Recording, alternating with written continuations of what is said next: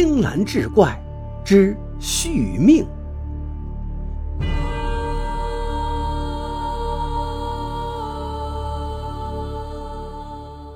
话说张老太太慈祥又善良，虽然年过花甲，身体还算硬朗。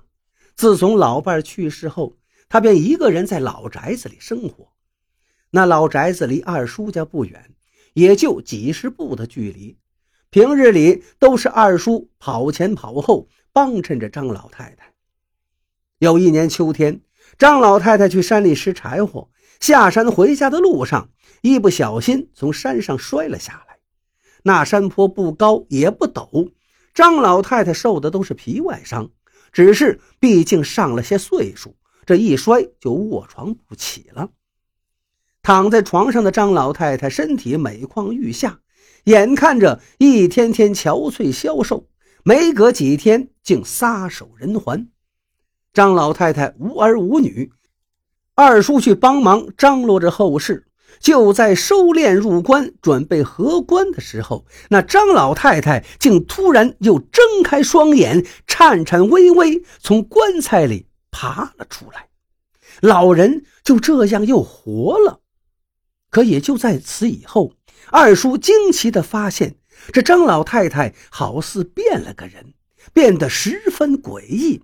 以前的张老太太喜欢串门聊些家常，如今是大门紧闭，不与人打交道，一个月也难得见她几次。而且家里的窗户给遮得严严实实，生怕有一点阳光照进屋里。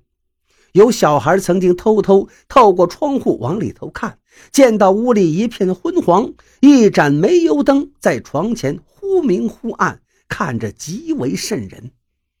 夜深人静的时候，二叔路过，隐约听到屋内传来窃窃私语，好像张老太太在自言自语，又像是在与人对话，听得他是毛骨悚然。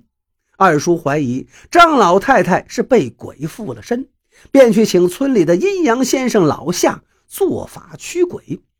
这老夏师承一位云游道士，早年曾经走南闯北，不仅学了真本事，也见多识广，什么事儿都能一眼看出门道。当老夏得知事情来龙去脉的时候，告诉二叔不必大惊小怪，这张老太太。该是被借尸还魂了。这借尸还魂乃是阳世之人寿命未尽，鬼魂却被阴差误拘。等到得知抓错人的时候，尸身却因种种原因腐朽或者被毁，只能借助别人的尸身复活。而魂非彼身，因此生活习惯有所差异，也是在所难免。老夏劝二叔：张老太太既然已死。活着的人也与村里人非亲非故，他想怎么生活就由他去吧。听老夏这么一说，二叔也放了心。想想这张老太太虽然诡异，但是村里也没发生什么怪事干脆以后离远一些也就是了。就这样又过了好些年。有天傍晚，二叔从张老太太门前经过，忽然发现他家房门敞开。隐约见到堂屋正中坐着一人，垂着脑袋一动不动。二叔瞧出来，那就是张老太太，扯开嗓子喊了几声，不见回应。有心想进去看看，可一想到他平日里的古怪，心里有些发怵，急忙去找了老夏。当老夏和二叔来到的时候，天已经黑了。二叔掌了灯，紧跟在老夏身后，一前一后进了屋子。一股浓烈的腐朽气息扑面而来，令人反胃作呕。屋里怎么会有如此重的腐朽味道？莫非这张老太太去世了吗？二叔忍着呕吐，举着灯往张老太太身上一照，看到老人的模样，顿时吓得一个哆嗦，差点是魂飞魄散。只见一具干尸斜坐在对面的木椅子上，神态诡异。低眉垂眼，脸色又黑而发黄，也不知是死了多久，看着狰狞可怖。若不是那身熟悉的衣服，二叔简直不敢相信这就是张老太太。她怎么会变成这个样子呢？二叔清楚地记得，不久前的夜晚还见到张老太太屋里亮着油灯，有人影走动。这才隔了几天，老人竟成了一具干尸。二叔越想，心里越是不寒而栗。老夏也大吃一惊，这得死多久才会成这样啊？就在这时，那干尸的身后突然窜出一只老鼠，这老鼠竟比那猫还大上不少，皮毛铮亮，红着两眼，对着人龇牙咧嘴，仿佛要把两个人赶走。二叔怪叫一声：“这里怎么会有这么大的老鼠？难道是他吃了人肉吗？连人都不怕？”说着，就从身旁抄起一根棍子，作势要打过去。老夏看着那只老鼠，突然心神一震，大惊失色道：“这不是借尸还魂，这是逆天续命啊！”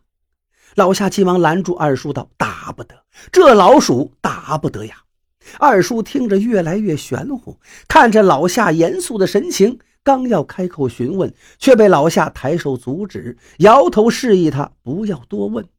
老夏转身对那老鼠说道。既然人已经走了，就让老人家入土为安吧。那老鼠好像能听懂他的话，转身跳到了张老太太身上，趴在那里看着两个人。老夏急忙吩咐二叔喊人来，一起处理张老太太的后事。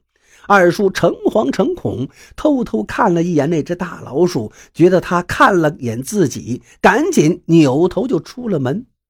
二叔通知了村里的人，大家举着火把蜂拥而来。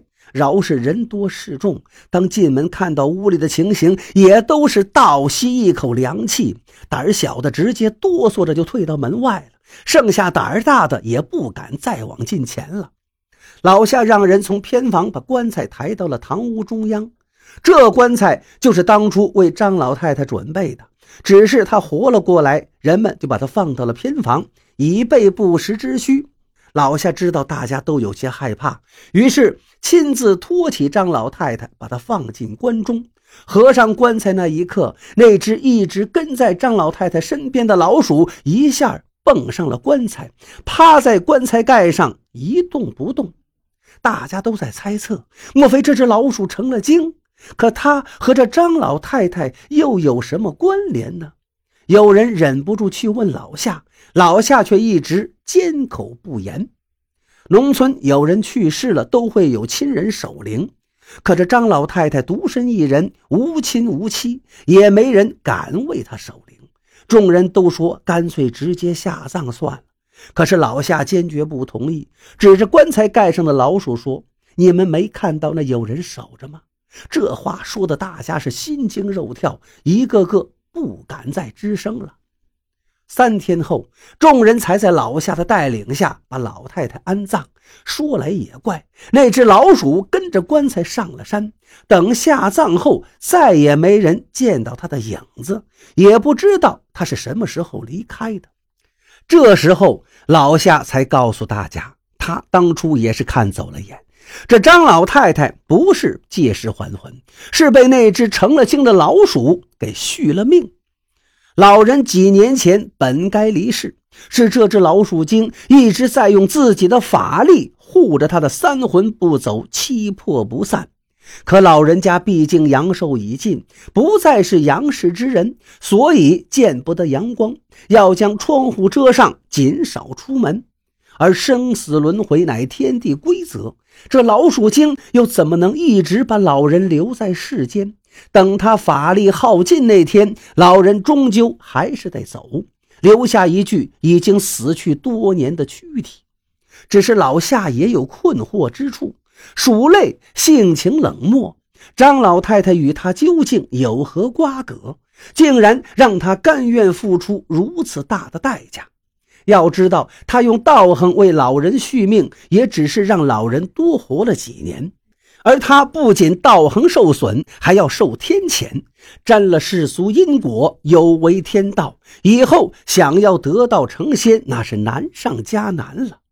二叔听的是一惊一乍，隐约想起了张老太太串门时曾经说她救过一只大老鼠的事儿，只是时间太久，加上当时听得模糊不清，具体怎么回事已经忘了。现在仔细一想，兴许张老太太救下的正是如今这只成了精的老鼠。通灵的畜生都重情重义，所以才值得他如此的奋不顾身。